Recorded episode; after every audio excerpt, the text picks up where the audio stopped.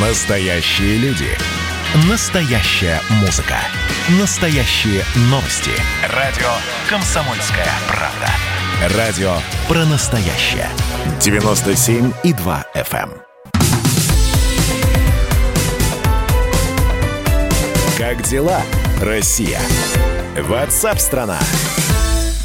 Более трети россиян 37% считают заключение брачного контракта необходимым условием при вступлении в брак. Более того, среди сограждан от 25 до 34 лет такого мнения придерживается ну почти половина, 43% респондентов. Об этом свидетельствуют данные опроса исследовательского центра портала Superjob.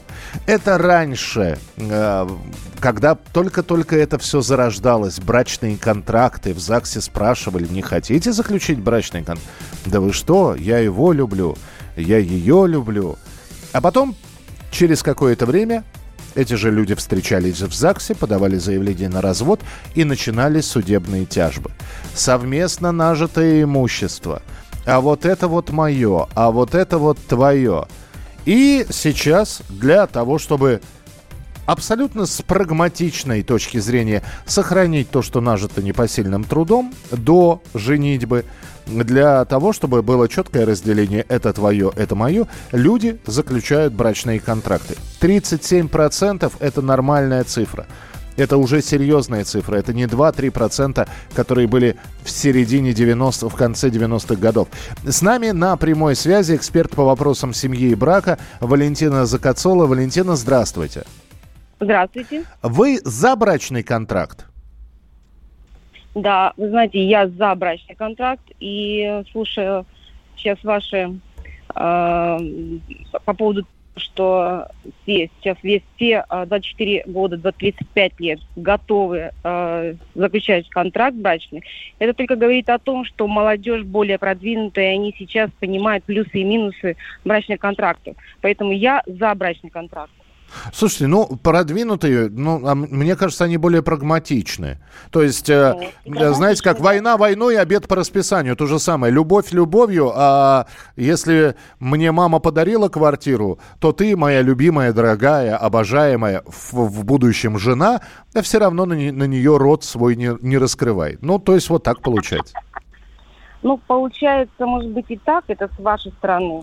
А, в любом случае, а, большие плюсы брачных контрактов, так как он является а, возможностью сделать отношения между супругами крепкими, понимаете, и безопасными. Ну, согласитесь, зачем что-то делить или о чем-то думать, если при разводе вы ничего не потеряете? То есть э, здесь возможность полностью все прописать. И наоборот, эти отношения более крепкие. То есть ты э, не задумываешься, не по жизни идешь и не думаешь, что вдруг разведетесь, и как в такой ситуации мне быть, если у меня дети, да, а муж э, бизнесмен, у него есть активы, пассивы, и как это будет при разводе. То есть у тебя нет э, желания вообще об этом думать, потому что все прописано.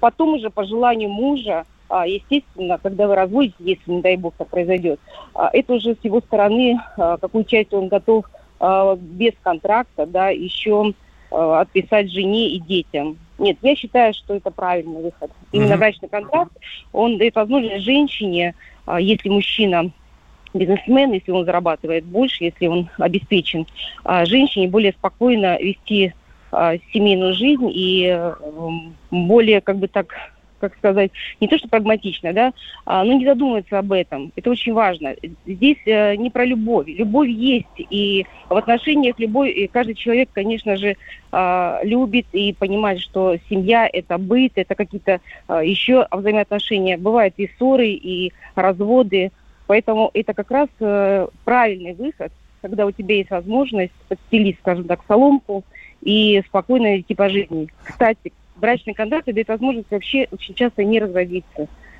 Потому что э, все более свободны и напрягаются, живут, расслабляются и э, счастливы в браке, потому что все проговорено и э, есть возможность садиться по приговору и разговаривать. Угу. Слушайте, ну скажите мне, а всегда ли а, у нас законодательно соблюдаются пункты брачного контракта? То есть это это вообще в законе прописано каким-то образом, брачный контракт? Потому что, насколько я понимаю, он с, э, какого-то стандартного шаблона нет, и он составляется ну, достаточно вольно.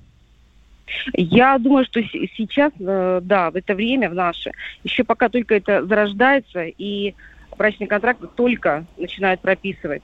Ну, наверное, мы берем э, в Европе всевозможные там образцы, да, рыбу этих договоров и контрактов. Ну, я думаю, юристы и адвокаты уже в этом направлении процентов 40 э, брачные контракты составляют, и уже есть возможность примера, как это все выглядит.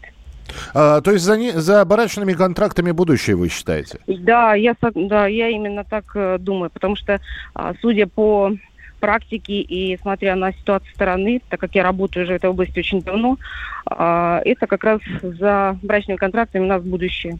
Спасибо большое, Валентин. Спасибо, что были с нами на прямой связи. Валентина Закацола, эксперт по вопросам семьи и брака. Мы тут порт-ячейку организовали, «Бычью России» называется. Я секретарь, это мой актив. А вы кто такие? Он пришел на радио «Комсомольская правда».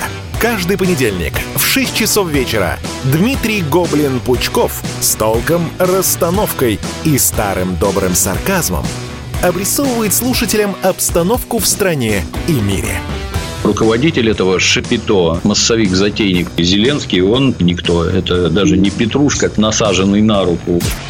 Гражданин Байден, который публично называет президента Российской Федерации убийцей, тоже как-то, на мой взгляд, немножко не в себе вызывают изумление коммунисты, которые стоят с монархистами, нацистами, гомосексуалистами.